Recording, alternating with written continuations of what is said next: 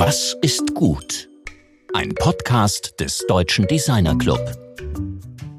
Wir können die Welt nur verbessern, wenn wir alle auf der Welt zusammenhandeln. Das stimmt und sollte uns aber gleichzeitig nicht entmutigen, auch selber anzupacken. Was kann jeder Einzelne denn tun? Man kann eine Menge tun, wenn man da anfängt, wo man ist, wenn man das anpackt, was nahe liegt. Der eigene Lebensstil, der eigene Energieverbrauch, die eigene Firma. Willkommen im DDcast. Mein Name ist Rainer Gerisch.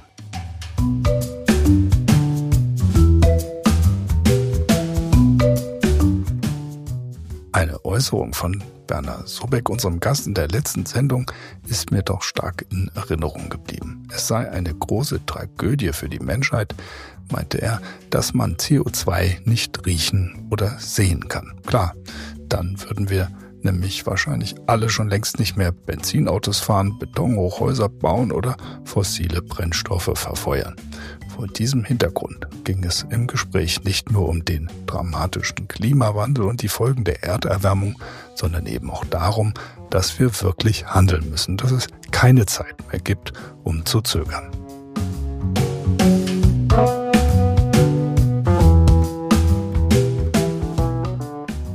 Unser heutiger Gast, Michael Volkmar, ist so einer, der nicht lange zaudert und zögert, sondern macht. Er ist der Chef einer der renommiertesten Digitalagenturen des Landes und er ist ein echter Nachhaltigkeitsaktivist. Michael Volkmar absolvierte in Hamburg eine Fotografenausbildung und studierte Kommunikationsdesign. Er kennt das Designhandwerk von der Pike auf. Nach seinem Abschluss gründete er 1994 die Kreativagentur Scholz und Volkmar mit heute mehr als 140 MitarbeiterInnen.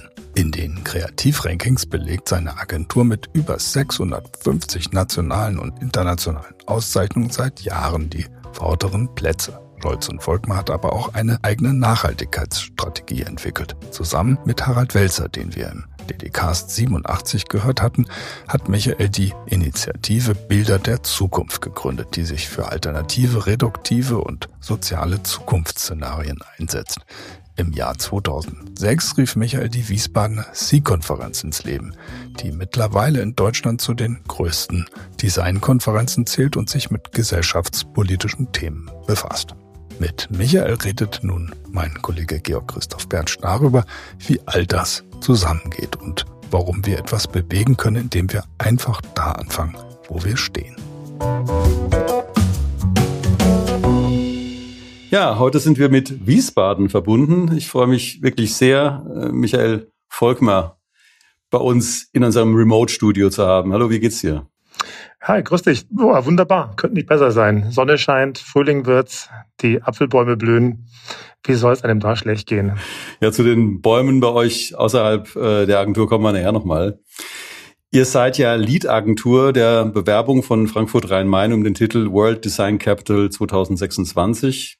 Eine wirklich bedeutende Angelegenheit für die ganze Region. Worum geht es denn dabei eigentlich und was wird da kommunikativ auf uns zukommen oder was kannst du uns da schon erzählen? Ja, eigentlich äh, bewirbt sich da alle zwei Jahre lang eine Stadt für so einen ominösen Titel wie World Design Capital. Und ähm, da hoffen wir natürlich, dass Frankfurt und Rhein-Main Metropolregion den im Jahr 26 kriegen wird. Das kann man jetzt immer so und so sehen. Mir war der eigentlich bis dato noch nicht so richtig wichtig. Als ich aber gehört habe, äh, dass Design for Democracy unser Motto ist, bin ich echt heiß gelaufen. Also, also ich habe das schon ein bisschen früher mitbekommen. Und als dann Matthias Wagner-K. zum Beispiel angerufen hatte und Roland Lambrette, ob wir da Lust haben mitzumachen, ich weiß gar nicht, weswegen genau, wegen der Sie-Konferenz oder wegen weil wir als Designstudio hier vielleicht nicht die kleinsten sind oder weil wir uns mit Nachhaltigkeit, nachhaltigen Themen beschäftigen. Jedenfalls dachte ich mir, das passt hundertprozentig, weil wenn es ein schützenswertes Gut gibt, dann ist es unsere Demokratie, merkt man gerade in diesen Tagen. Und deswegen habe ich da mal sofort Ja gesagt. Aber um was es da geht, wolltest du wissen, oder? Oder ist es? ja, was, was ihr da macht. Also ihr seid ja eine Kommunikationsagentur und ihr seid ja nicht dafür bekannt, langweilige Kommunikation zu machen. Ja, was passiert denn da? Also jetzt erstmal ging es um die Webseite, dann um ein sogenanntes Content Piece, ein kleines Filmchen, den man rumschicken kann, weiterschicken kann. Äh, Im Wesentlichen ist ja die Bewerbung, äh, wird Anfang 23 losgeschickt sozusagen und bis dahin äh, muss man das Thema äh, Design for Democracy noch publik machen. Und da war also meine spontane Reaktion super gern, aber wir sollten nicht bei der Überschrift stehen bleiben, äh, so toll es klingt, sondern man muss es mit Leben füllen. Also man muss es eigentlich inhaltlich füllen. Und die Aufgabe, die ich jetzt letzten, sagen wir mal, sechs Wochen circa hatte, war zu überlegen, was sind denn eigentlich unsere großen Themen, die wir hier in unserer Demokratie gerade am Verhandeln sind. Und das ist ja, egal wo man hinschaut, sind das eben nicht nur nachhaltige Themen, sondern sind äh, übergreifende Themen. Und ähm, um nur mal ein paar zu sagen, also äh, wenn du Sektor Bauen reinschaust, also warum darf man Häuser eigentlich zerstören, wo man noch genau weiß, dass der bauliche Sektor oder der bauliche Bestand das größte Rohstofflager ist, Urban Mining als Stichwort. Warum gibt es kein Recht auf Wohnen? Warum kann man mit Wohnraum spekulieren? Warum dürfen Autos fast überall stehen, Kinder nicht überall spielen? Warum muss ein Krankenhaus Gewinner wirtschaften? Warum nicht die Feuerwehr, nicht die Polizei? Warum kann man überhaupt mit Gesundheit äh, in, in dem Sektor, also äh, warum ist es investorengetrieben, kann man sagen? Und wenn wir zu den Investoren sind, warum haben die Banken den Gewinn, aber nicht das Risiko? Also das sind so die Fragen, die ich mir gestellt habe. Und ich glaube, da findet man eine ganze Menge weiterer Fragen. Und wir sind ja nicht diejenigen, die das Ganze jetzt äh, erfunden haben, sondern die Fragen sind ja quasi im Raum. Die sind auch von NGOs und so weiter, werden die gefordert. Gerade um das erste nochmal zu zitieren, also warum darf man Häuser eigentlich zerstören? Das ist eine Forderung von Fridays, äh, von Architects for Future.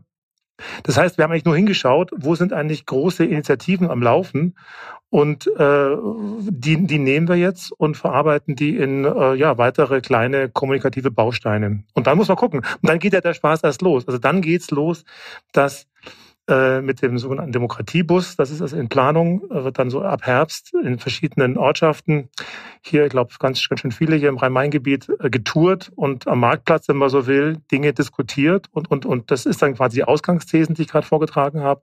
Und daraufhin entwickeln sich dann sicherlich neue Thesen und Forderungen und äh, ja, aber am Schluss geht es um, um Teilhabe an der Demokratie, das Mitbestimmen, an dem Zivilisationsmodell, wenn man so will, in dem wir leben. Das, das geht ja weit über das hinaus, was eine Agentur normalerweise machen würde, so wie auch die von dir vorhin schon erwähnte C-Conference auch weit über das hinausgeht, was eine Agentur normalerweise machen würde.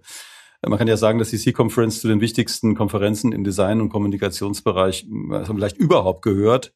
Und wieso macht ihr das als Agentur eine solche, noch dazu eben auch sehr kritische Konferenz, die auch Themen behandelt, die du gerade angesprochen hast? Was bringt ihr, was bringt euch das, dieser riesige Aufwand? Also äh, finanziell bringt's gar nichts. Im, Im, Gegenteil, finanziell, wenn du das fragst, ist äh, jedes Jahr ein Loch quasi, ein weiteres Loch gerissen. Aber nee, wir haben das, wir haben das gemacht. Wir haben es angefangen äh, vor 17 Jahren. Das war jetzt die 15. Ausgabe, gerade eben jetzt im April äh, vor 17 Jahren deswegen, weil es halt zweimal wegen Corona ausgefallen ist. Wir haben es angefangen, weil wir es als Nachbildungsveranstaltung für uns selber eigentlich ähm, nutzen wollten. Wir wollten uns eigentlich die, damals gesehen die Chefs im Design im Speziellen der Visualisierung von Informationen zu uns holen. Und das war, fanden wir damals ein abgefahrenes Thema. Und ähm, das war der Anfang. Und als wir dann immer mehr quasi uns daran getastet hatten, haben wir festgestellt, dass die Inhalte eigentlich viel spannender sind als die Form. Und äh, dann ist das Ganze graduell zu einem äh, gesellschaftspolitischen äh, ja, Veranstaltung geworden.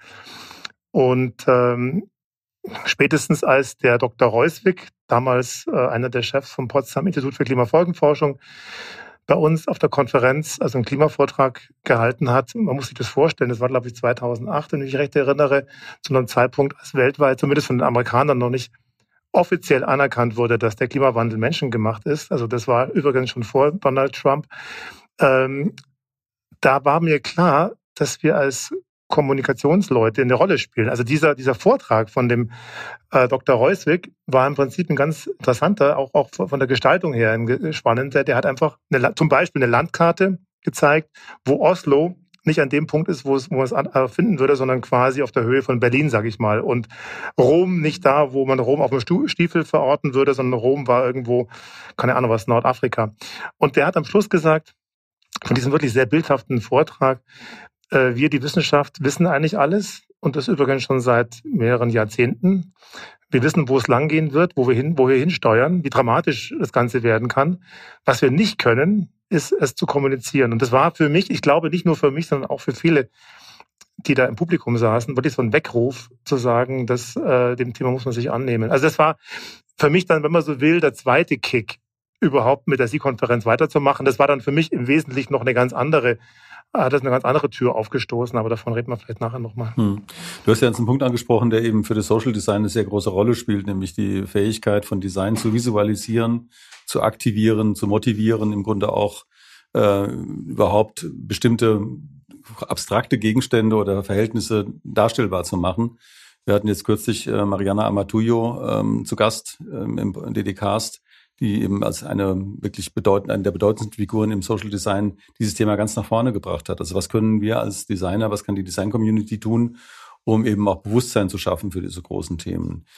Du hast ja ähm, mit deiner eigenen Agentur äh, dich auch auf den Weg in eine größere Nachhaltigkeit gemacht. Was äh, ist denn eine nicht nur diverse, sondern im umfassenden Sinn nachhaltige Agentur in deinen Augen? Ja, das ist eine spannende Frage. Wenn du mich jetzt vor zwölf Jahren gefragt hättest, dann hätte ich gesagt, ähm, also wir, wir schauen, wo unsere CO2-Verbräuche sind als Agentur, als Unternehmung und äh, messen alles durch, also welche äh, Geräte wir haben, welche Reisen wir gemacht haben, im Auto, mit dem Zug, mit dem Flugzeug vielleicht und so weiter und kommen auf eine Tonnage, in CO2 und ähm, können das kompensieren. Das also war unser, das war unser damaliger Ansatz. Ich wollte einen Klimareport machen, haben wir auch gemacht, seitdem übrigens jedes Jahr und äh, stellen auch dann die Sachen wieder neutral. Also wir wir kaufen Zertifikate bei einer, bei einer befreundeten äh, Firma, die dann in äh, Afrika wirklich große, im großen Stil Anpflanzungen macht und ganze Dörfer bewirtschaftet. Das ist ein super spannendes Projekt. Also wenn du mich damals gefragt hättest, hätte ich gesagt, als Agentur, das ist der Baustein, den du machen kannst. Misst durch, was dein Verbrauch ist, versuch dir im nächsten Jahr deutlich geringer zu halten und den Rest, den du nicht ja, ein, äh, einschränken kannst, den äh, kompensierst du über den Ausgleich. Aber das ist wirklich nur der ganz zarte Anfang. Ähm, ich glaube, das Spannende ist dann zu überlegen, mit welchen Menschen, mit welchen Mitarbeiterinnen in der Agentur machen wir welche Projekte für welche Kunden? Was, was bewirken wir da eigentlich? Und ähm, diese Frage ist echt keine einfache, weil wir, glaube ich, nicht die einzige Agentur sind, die auch mit Sicherheit Kunden hat, die, die, die kritisch zu beäugen sind oder kritisch zu beäugen waren.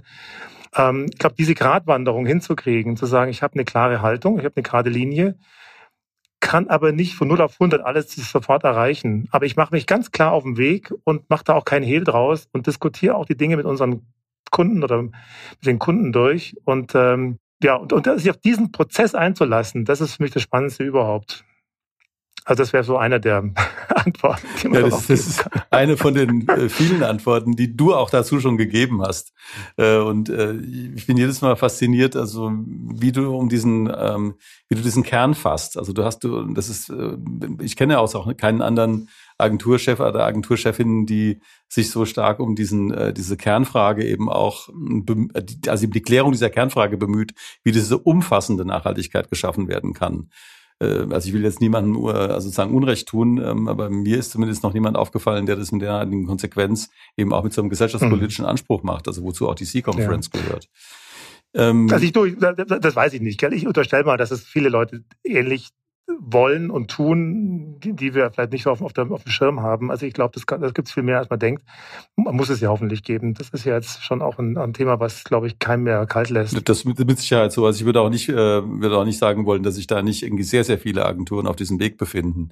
Äh, wir haben ja auch viele Gespräche hier im DDKs schon geführt äh, mit, mhm. mit jüngeren ähm, Agenturchefinnen und Chefen, Chefs und da ist unglaublich viel in Bewegung. Das ist äh, glücklicherweise. Ne? Ähm, ich wurde in Paris mal gefragt, ob ich diese Berliner Agentur José Volkmer äh, kenne. Und, äh, also Stichwort Wiesbaden. Ähm, so, äh, also du hast mir mal gesagt, dass du ursprünglich wegen eines Raums voller Hasselblatt-Kameras in Wiesbaden gelandet bist. Was hat's denn ja, damit auf sich? Das stimmt. Naja, ich wollte eigentlich gar nicht Design studieren. Ich wollte eigentlich in den Film und äh, also ich habe zuerst eine Fotografenausbildung gemacht, auch halb in Augsburg, halb in Hamburg und war mir dann sicher, ich möchte eigentlich weiter in den, in, in den bewegt Stadtbildbereich rüber. Und da hat es aber nicht so geklappt. Also da gab es ein paar Schulen, die waren auf der Wunschliste ganz oben. Und äh, dann dachte ich, na gut, soll nicht sein. Dann schaue ich mal halt im Designbereich mal weiter. Und dann hatte ich in Darmstadt diese Aufnahmeprüfung gemacht und bestanden. Und dann kann man, wenn man also dann in Hessen das einmal geschafft hat, glaube ich, dann kann man also an verschiedenen Hochschulen also anfangen zu studieren. Und ich habe mir einfach dann damals diese die Facilities angeschaut und ganz abgesehen davon, dass es in Darmstadt damals eigentlich faktisch nichts zum Wohnen gab. Man hätte erst in den ersten Wochen hätte man im Zelt schlafen müssen, so ungefähr. Das war also kein Witz. Oder bei irgendeiner schlagenden Verbindung habe ich auch keinen Bock drauf gehabt. Habe ich mir dann Wiesbaden angeschaut und auch dann nicht nur, dass man dann durch, dass die gerade einen ehemaligen Puff übrigens umgebaut hatten in ein Studentenwohnheim, wo ich dann auch am Schluss gelandet bin, also im neuen Studentenwohnheim wohlgemerkt. Ich habe mir auch dann die, die Räumlichkeiten angeschaut und die Studios und ähm, die hatten eine ganz exquisite Sammlung äh, im Fotostudio äh, von Hasselblad-Kameras. Tatsächlich. Und als Fotograf, der nur mit Mamiya 6x7 gearbeitet hat, da war ich schon sehr spitz drauf, mit, mit einer 6x6-Kamera zu arbeiten. Das äh, war für mich eigentlich der Grund, Wiesbaden anzu. Und muss man auch dazu sagen, dass als jemand, der aus Augsburg kommt, die Fassade in Wiesbaden einen erstmal umhaut. Also die, das Stadtbild, kann man schon ja. sagen. Du bist also du bist ja auch ein wirklicher Ästhet, muss man auch dazu sagen. Also wir haben jetzt über sehr viele Nachhaltigkeitsthemen gesprochen, aber du bist eben ein Gestalter, ein, hast einen unglaublich guten Blick und äh, das ist vielleicht auch ein ganz guter Übergang zu der, ich würde mal sagen, magischen Location, nämlich im ehemaligen Krankenhaus, noch, noch so eine eigenartige äh, Koinzidenz da in, in Wiesbaden aus dem 19. Jahrhundert, in dem ihr sitzt. Also wie arbeitet ja. es sich denn in einem alten Krankenhaus? Also alten Puff hast du schon gehabt und irgendwie diese ganze Hasselblattsammlung, also die da irgendwie diese kuriosen Bilder die da ja. stehen, aber dieses Krankenhaus, was, was hat's denn damit auf sich? Ja, das ist echt ganz witzig. Als damals, wir hatten die Agentur schon gegründet, 94, so zwei, drei Jahre später haben Annette, also Scholz und ich, damals äh, durch Zufall waren wir eingeladen bei einem ganz, ganz kleinen, also bei einer Single, bei einer, bei einer Person, äh, also ich wollte gerade sagen, so ein, so ein Illustratoren war es, glaube ich, bin mir immer ganz sicher. Das war ein kleines Studio, äh, ein One-Man-Show, One-Woman-Show. Und die hatte ihr Büro in einem leerstehenden Krankenhaus. Und der Witz war, das waren vier Gebäude und die waren alle leer. Also die standen leer. Da waren vor, also das war 1996 vielleicht, zwölf Jahre ganz grob davor, ist es stillgelegt worden. Äh, heute gibt es die HSK, die, die städtischen Kliniken am Freudenberg oben, aber damals sind die stillgelegt worden und es waren insgesamt 15 Gebäude, von denen sind bis auf vier Stück alle abgerissen worden. Das sind wunderschöne Backsteingebäude und äh, was der noch größere Witz ist, dass das äh, von Martin Gropius und Schmieden gebaut worden ist. Also es war ein Architekturwettbewerb, den die Stadt Wiesbaden 1880 ganz grob gemacht hat. Und das waren die ersten vier Gebäude von einem, einem im Pavillon-Stil angelegten Krankenhausensemble, die dann in den 70er Jahren komplett abgerissen worden sind und bis auf die ersten vier Gebäude. So, die haben wir gesehen und wir sind hier ausgeflippt. Also wir haben gedacht, das kann, das kann gar nicht sein. Es gibt nichts Geileres, als hier eine Agentur zu, ja, nochmal, nochmal zu, weiterzuführen. Und dann haben wir gefragt bei der Stadt Wiesbaden, haben angeklopft und dann haben wir anmieten können zu günstigen Konditionen und haben alle selber halt umgebaut. Man hat ja die, die Betten noch fast. Die Betten standen nicht mehr drin, aber sonst alles. Die Waschbecken, die Schatten an den Wänden von den von den Betten und so weiter. Das war wirklich, ich glaube, man konnte sich damals einfach nicht vorstellen, dass man im ehemaligen Krankenhaus arbeiten kann.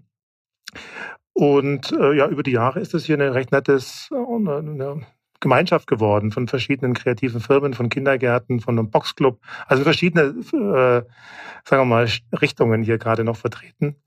Und ähm, ja, das, das hat es damit auf sich. Und natürlich rückwirkend betrachtet ist so dieser Gedanke des Helfens und des Kranken, also das ist, passt eigentlich ganz gut. Also der, auch der Ur, Ur, Ur, Ur-Neffe von Martin Gropius, ein Professor Arnold Körte, der ähm, in Berlin Professor für Architektur ist und ein ein stickes Werk geschrieben hat über Martin Gropius. Der ist oft bei uns und äh, freut sich ganz außerordentlich, dass wir quasi äh, sehr viel dafür tun, dass der, dass die Substanz erhalten bleibt zum einen und zum anderen, aber dass das Krankenhaus komplett neu und anders genutzt werden wird gerade jetzt. Du, du hast ja jetzt im Zusammenhang der Beschreibung dieses äh, Krankenhauses, des ehemaligen Krankenhauses auch Community-Aktivitäten angesprochen. Das ist ja noch ein weiteres Spezifikum von euch, dass ihr mhm. eben in Wiesbaden Community-Aktivitäten äh, entfaltet, die eben auch sehr stark in den sozialen Sektor reingehen. Äh, man muss auch dazu sagen, für diejenigen, die Wiesbaden nicht kennen, das ist eine Stadt, die sehr stark getrennt ist zwischen einem wirklich eher armen ähm, mhm. Teil mhm. und einem außerordentlich wohlhabenden Teil und eben ja. auch dem Regierungsteil, also ist ja hessische Landeshauptstadt. Und äh, mit dieser Armut und dieser sozialen Bedürftigkeit, aber auch diesen Migrantenmilieus habt ihr euch ja ganz direkt beschäftigt und habt eben auch in ja. diesen Milieus gearbeitet. Es hat eine Menge mit dem zu tun, was ähm, auch Rahmenwerk, mit denen wir, die in Kassel ja arbeiten, auch im Bereich dieses sozialen Labors mhm. ähm, äh, machen. Ähm, was, was habt ihr dann da gemacht? Also was, welche, welchen, also mal so Situationen seid ihr da begegnet und wie reagiert ihr darauf wiederum als Agentur? Mhm. Also als Community-Veranstaltungen haben wir verschiedene Sachen. Also man könnte jetzt von diesen kleineren Sachen sprechen, die wir hier bei uns auf dem Hof machen, auf dem Campus, ab und zu einen netten Flohmarkt oder ein Fahrradfest oder äh, Sommerfest und in dieser Kategorie. Ähm, aber ich glaube, was du jetzt anspielst, ist tatsächlich so ein bisschen die, äh, ja, äh, sagen wir mal, sozialen äh, Aspekte der Stadt äh, tatsächlich, also wenn man Wiesbaden kennt, da gibt es die Schwalbacher Straße, das ist eine sechs bis teilweise achtspurige Schneise, die also durch Wiesbaden durchgeht und die Shopping City äh, auf der einen Seite mit der Multikulti, will ich es mal nennen, äh, Stadt in Wiesbaden Mitte trennt. Und diese Straße ist abartig hässlich, also wirklich. Da war also in den 70ern war da noch so eine, so eine äh, Betonbrücke reingebastelt, die haben sie jetzt rausgemacht, irgendwann vor 15, 18 Jahren. Aber die Straße ist immer noch hässlich und wir haben damals zum Beispiel als einer unserer ersten Versuche, eine Intervention gemacht. Wir haben also nach zweimaligem Anlauf es geschafft, auf der Straße, auf dieser Straße an einem Sonntag zwei Spuren zu sperren, 30 äh, Parkplätze quasi freizuschaufeln und haben Rollrasen hingelegt und es mit Paletten äh, gefasst und haben dann also sogar mit dem Landesmuseum Wiesbaden also ein kleines Kunstfestival gemacht. Wir haben das Small Art Festival genannt, übrigens nur deswegen, weil ich sonst nicht durchbekommen hätte bei der Stadt. Ich bin da einmal auch bei der Polizei gelandet beim ersten Mal. Es dauert es zu lang zu erzählen, aber wir mussten es dann also auf die Kunstschiene legen und haben dann also noch mit der Hochschule auch so kleine Happenings gemacht. Da ist auch so ein, so ein Porno-Kino noch irgendwie, wo wir dann auch so eine andere Deko vorneweg gemacht haben und so ein kleiner na, so ein Handyladen und so, also sogar so Schrabbelläden eigentlich. Die haben aber alle, alle mitgemacht. Das war super cool und haben da einen Sonntag lang gezeigt, und das ging es mir eigentlich, wie so ein garstiger Ort anders äh, wahrgenommen werden kann, wenn man ihn anders bespielt. Und das hat wirklich funktioniert, kann man gar nicht anders sagen. Also damals hat die, Poli die, die Politik hat, würde man sagen, Angst gehabt. Die kamen alle nicht, wir haben sie alle eingeladen. Auch die Presse hat es totgeschwiegen. Äh, aber zwei Jahre später haben sie alle gemeint, oh, Herr Volkmann, das müssen wir wieder machen. Das war ja so toll und wie, wie kriegen wir das hin und so. Und seitdem machen wir das eigentlich öfter. Also es gibt auch einen kleineren Rahmen, äh, in, im Rheingauviertel gibt es kleine Straßensperrungen, die ich dann auch im privaten Bereich mache. Die machen einfach Spaß, mal zu zeigen, wie Orte anders ausschauen, wenn sie vom Auto befreit sind. So könnte man die schnelle Überschrift nennen. Wir haben ja mit mit Harald Welzer jetzt eben auch ähm, im Rahmen des DDC-Konvent ähm, Demokratisches Design zusammengearbeitet. Er ist auch auf der Sie-Konferenz aufgetreten. Er ist einer der großen Protagonisten der Postwachstumsgesellschaft. Mhm. Ähm, nun ist ja für ein kommerzielles Unternehmen, das ihr ja letztlich auch seid, äh, das Thema Wachstum oder eben auch äh, kommerzieller Erfolg normalerweise in einer betriebswirtschaftlichen Kalkulation also ein Axiom, ne, dass man wachsen hm. muss. Wie geht hm. man denn als, als Agenturchef, als Inhaber ähm, mit diesem Begriff der Postwachstumsgesellschaft praktisch auch geschäftlich um? Hm. Also weil du Harald Welzer ansprichst, mit ihm sind wir wirklich über die Jahre sehr freundschaftlich verbunden. Wir hatten also, er war früher mal, seine Stiftung Futur 2 war schlicht und ergreifend Kunde von uns. Dann haben wir aber auch äh, mit ihm äh, in der Form zusammengearbeitet, dass er ein paar Mal bei uns war und uns beraten hat. Äh, das ist also alles schon über zehn Jahre her. Aber für mich war damals so eine der, der Erkenntnisse, äh, das ist eigentlich ganz leicht zu erzählen. Ich weiß nicht, ob du den Earth Overshoot Day kennst. Das ist ein, ein gedachter Tag im Jahr, an dem die Ressourcen eines ganzen Jahres aufgebraucht sind. Und idealerweise wäre dieser Tag am 31.12., also wenn am 31.12. eines Jahres so viel rausgenommen wird aus dem System Erde, wie im selben Zeitfenster nachwachsen kann, dann wäre alles gut. Faktisch ist es aber nicht so. Faktisch wächst dieser Tag äh, oder, oder schrumpft der Tag nach hinten. Also der ist irgendwann im Juli global gesehen. Und für manche Staaten wie Kanada oder USA oder Australien ist der sogar schon irgendwie im April oder sowas. Aber das ist so eine ganz einfache Erkenntnis, die man aber erstmal haben muss, dass das endliche Wachstum, äh, das unendliche Wachstum auf einem endlichen Planeten nicht funktioniert. Das ist, das ist total simpel. Und äh, wenn du das verstanden hast und versuchst, auf alles runterzubrechen, zum Beispiel auf den eigenen, was weiß ich, Konsum, aufs Reisen, auf, auf den Verbrauch, kaufen und so weiter, aber auch runterbrichst auf das, was du mit der Firma machst, dann musst du dir eigentlich eingestehen, dass jedes Jahr mehr Umsatz und mehr sonst was halt, Gott, nur eine Seite der Medaille sind. Und ähm, ich dachte mir damals, das war, das war also der, das war, sagen wir mal, dieser äußere Rahmen. Wir hatten aber auch damals durch diesen schnellen Wachstum, das muss man auch fairerweise dazu sagen, einfach Prozessschwierigkeiten bis zum Anschlag. Dann dachte ich mir, wer, wer zwingt mich denn dazu, überhaupt zu wachsen? Und haben damals äh, ja für uns beschlossen, das war natürlich ein herber Schnitt für manche, zu sagen, gedeihen statt wachsen, war damals so ein bisschen das, das Motto von uns.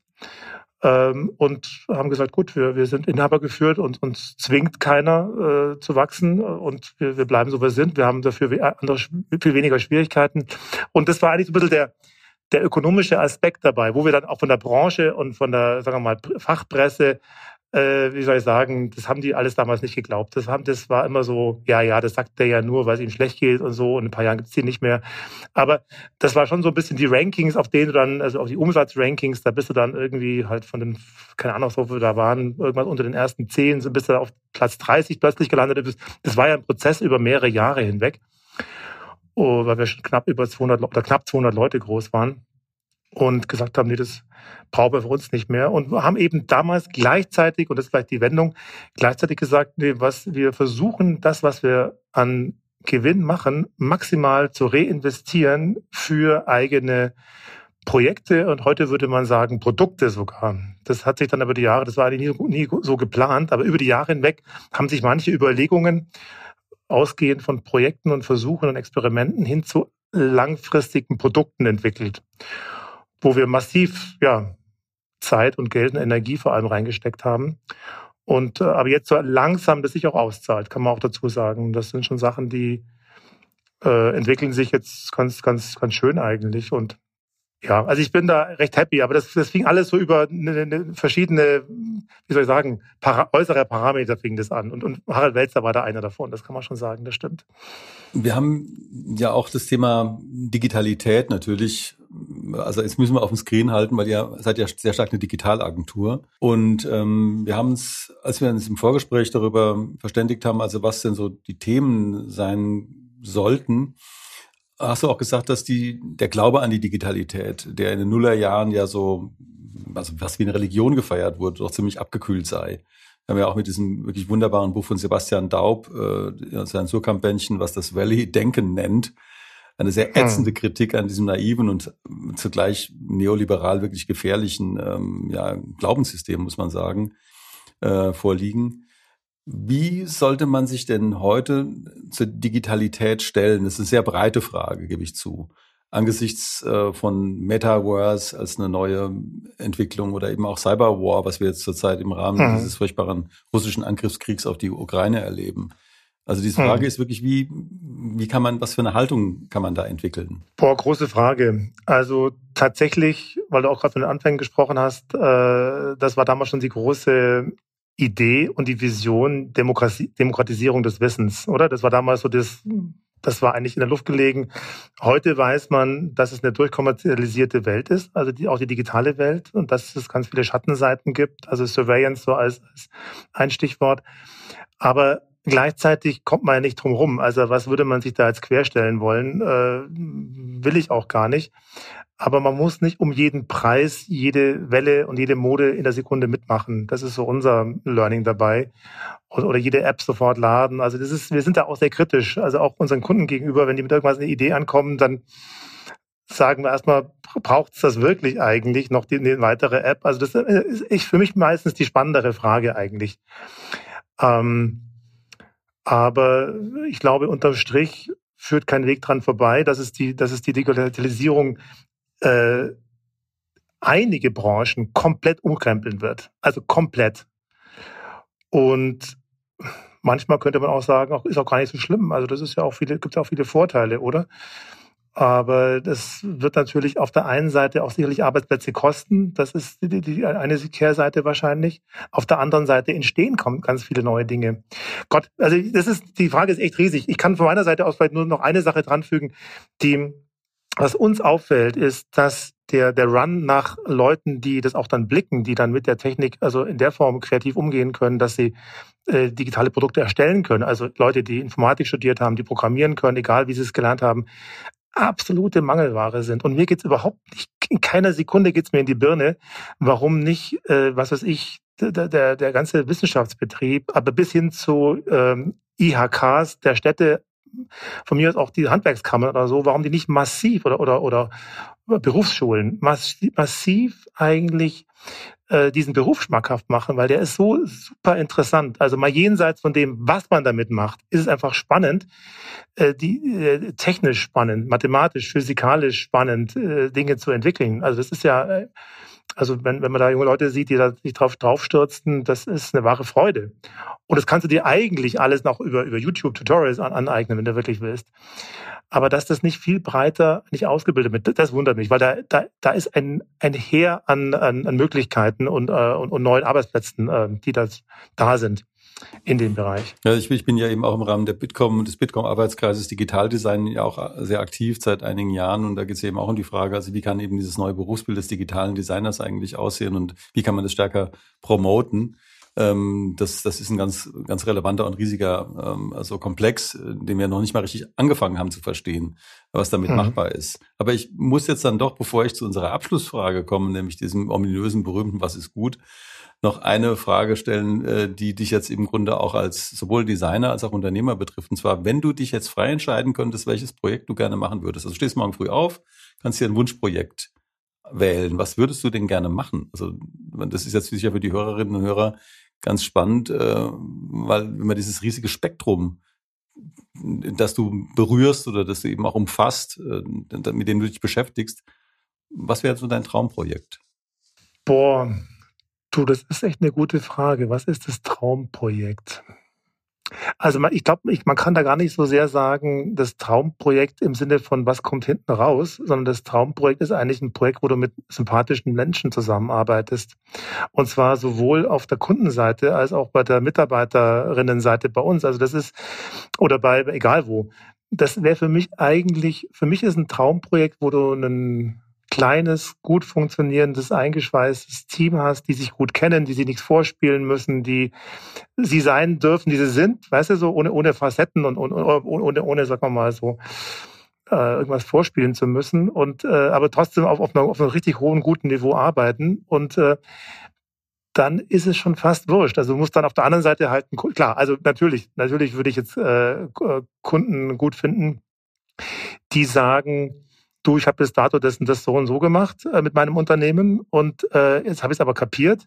Wir müssen komplett umsteuern. Also wir, wir, wir müssen unsere, unsere Dienstleistungen, unsere Produkte hinterfragen und ähm, machen einen radikalen Schnitt.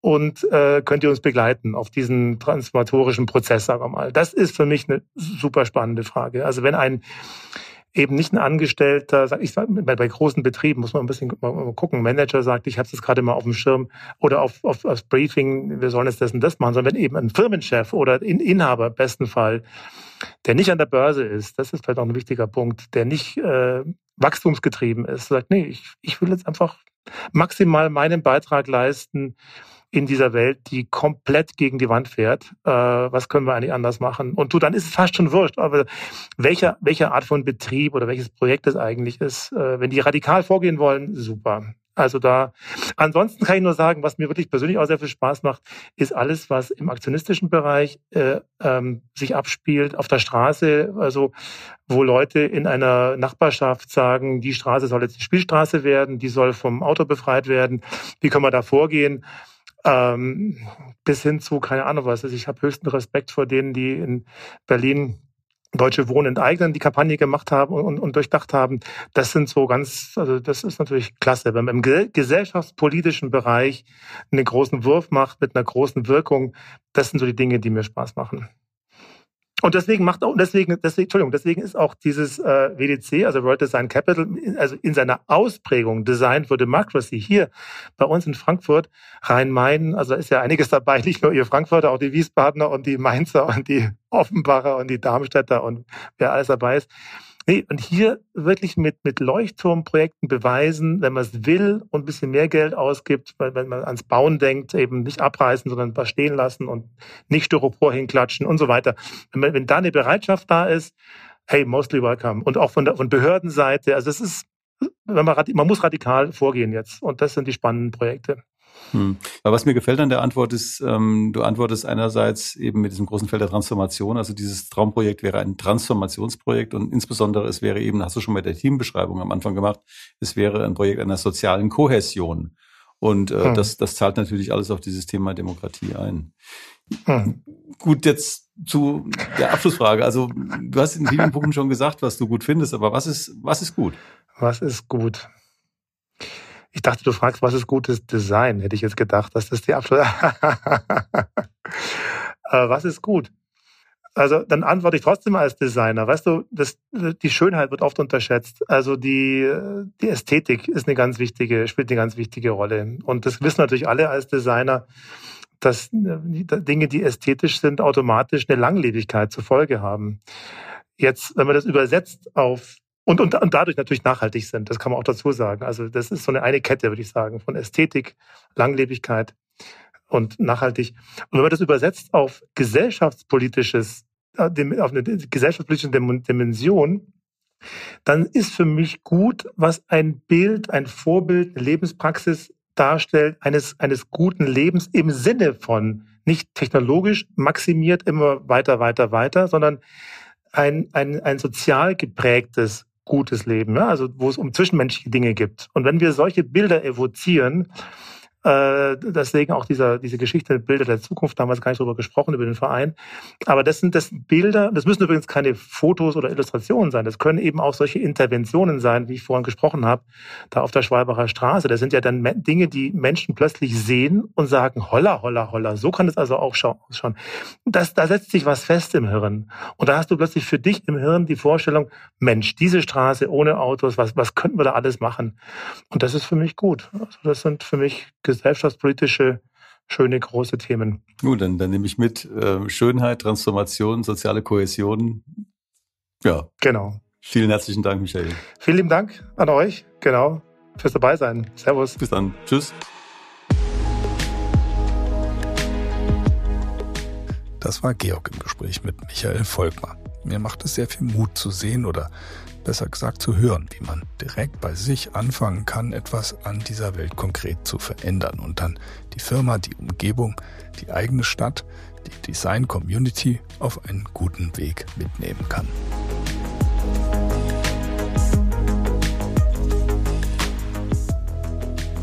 Eine kurze Vorschau auf die kommenden Sendungen. Georg fachsimpelt mit Lisa Borgenheimer, die bereits mit Anfang 30 Professorin für Informationsdesign ist und eine beeindruckende Karriere hinter sich gebracht hat, über Potenziale des Informationsdesigns und was diese Disziplin für eine bessere Zukunft beitragen kann. Und DDC-Vorständin Bettina Knot unterhält sich mit unserem Ehrenmitglied Professor Dr. Gesche Joost. Sie lehrt und forscht unter anderem am Design Research Lab der Universität der Künste Berlin. Hier geht es um die Herausforderungen ihrer Arbeit als Designforscherin, ihre Sicht auf die Digitalisierung und die damit verbundenen Möglichkeiten. Wir freuen uns wie immer auf ein baldiges Wiederhören und wünschen euch bis dahin alles Gute. Eure Dedicast Redaktion.